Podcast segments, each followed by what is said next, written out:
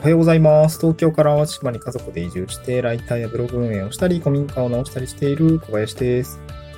今日はですね、あの、移住先の3つの仕事、つく、なる、作るっていう話をしたいなと思います。つく、なる、作る。ちょっと音声だとよくわかんないと思うんですけど、就職の、まあ、就職の就っていう字かな？つく。そして、まあ、あの、なんだ、成り上がるのなり、成り上がるっていう、ちょっと言葉があれなんですけど、成功するのせいみたいな字ですね。これなる。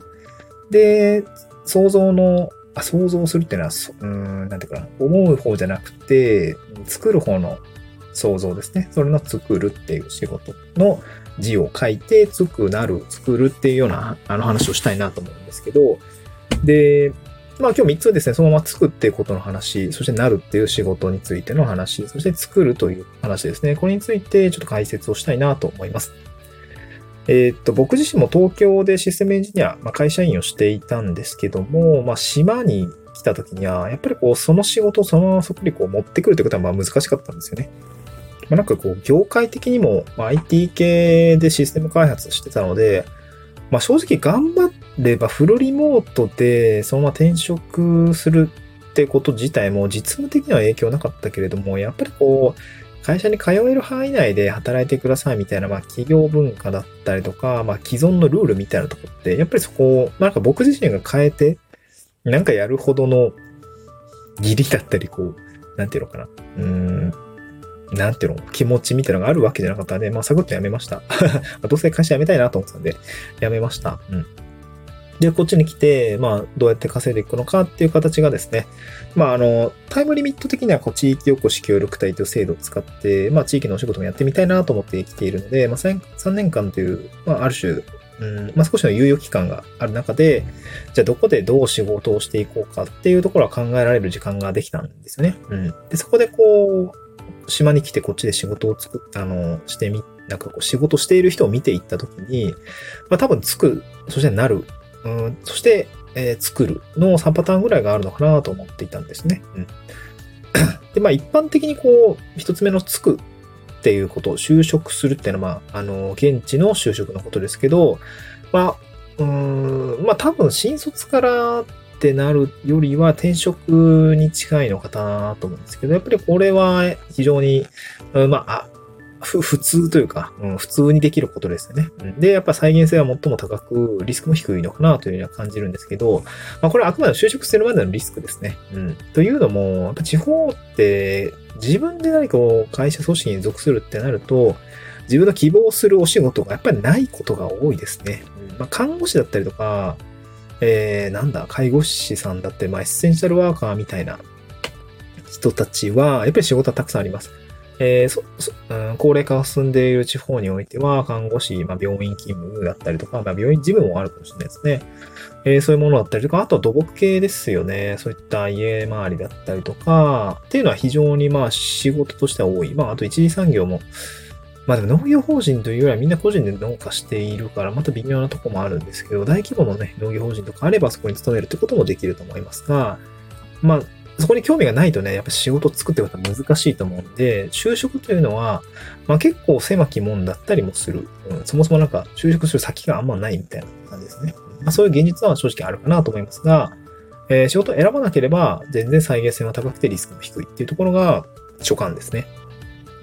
で、えーもう一つの二つ目はなるですね。場所と、場所にとらわれない仕事に、まあ、挑戦をして稼いでいくっていうのも、おなるに入るかなと思います。僕の場合だとウェブライターだったりとか、えーまあ、パワポ案件の、えーパソコンでできる仕事ですね。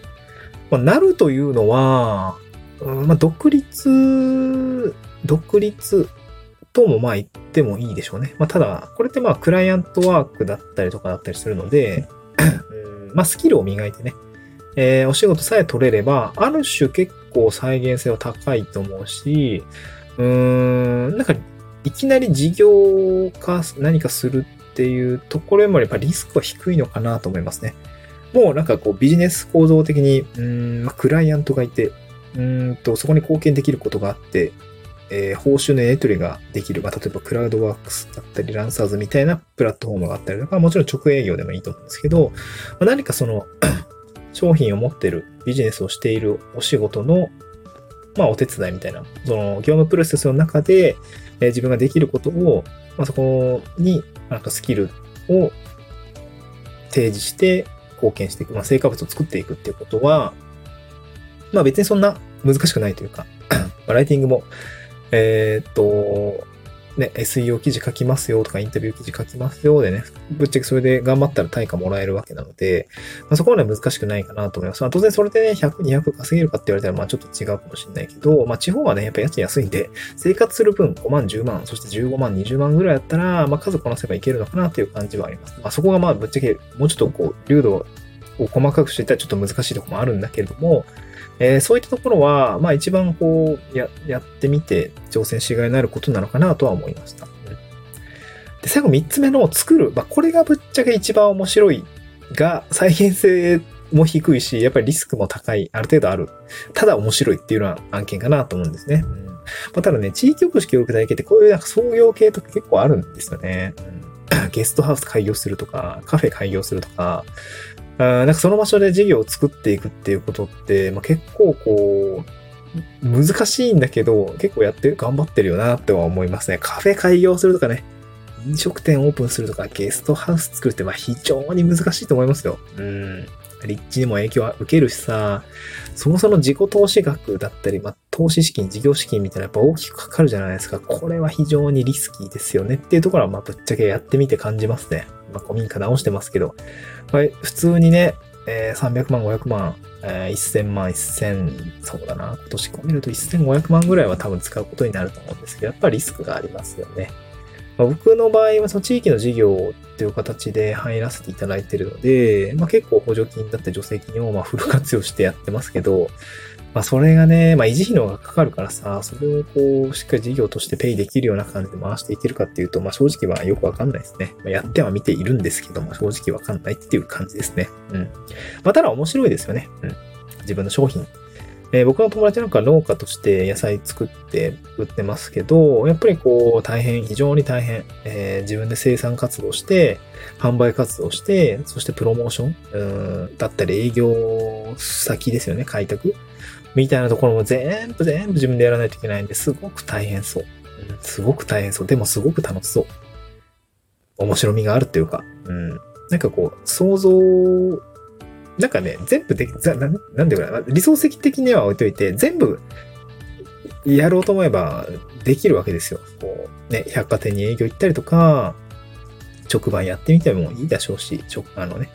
で、やっぱそういうところはすごく面白みがあるところ。まあでもやっぱ大変っていうところが、あの正直、まあ肌から見ていて思いますね。隣で見ていても思うし。まあそこでやっぱり僕もお手伝いできることはやったりとか、まあそれちょっとね、あの、まあ僕はある意味こう、スキル系、スキルワーク、ウェブライターだったりとか、デザインだったりのところって、あまりこう、低リスクで仕事しているので、まあそういった生産者の方の気持ちは100%はわからないけれども、やっぱりこう、面白そうだなと思いますね。プレッシャーもすごいと思うけどね。うん。そういうところは、まあ、どこからな、自分が何にどこから挑戦するのかっていうのは、まあよく考えた方がいいかなと思いますね。僕もそんなに優秀な人じゃないので、うん、やっぱり在庫リスクを抱えるところの不安だったりとか、まあそれをペイするとかまあ、事業投資する勇気ってまあそんなにないかったんで、まあ、まずはしっかり5万、10万、そして15万、20万ぐらいをしっかり自分でこう、元で、なんていうの？元でなしで、え、スキルなしでなんとか稼いでいきたいなっていうところがあるので、それができたらね、えー、まあ、それはやったらいいんで、まあ、そこで生み出した利益だったりを、あの、まあ、なんか、もう少し物理的なリソースに、えー、再投資していくっていうところをやっていけたら、ちょっとまあリスクなし、少なめで、えできるのかなと思っているので、まあ、そんな感じで今移住して進めているというような状況でございました。なんかね、参考になればあ幸いですという話でございました。また次回の収録でお会いしましょう。バイバーイ。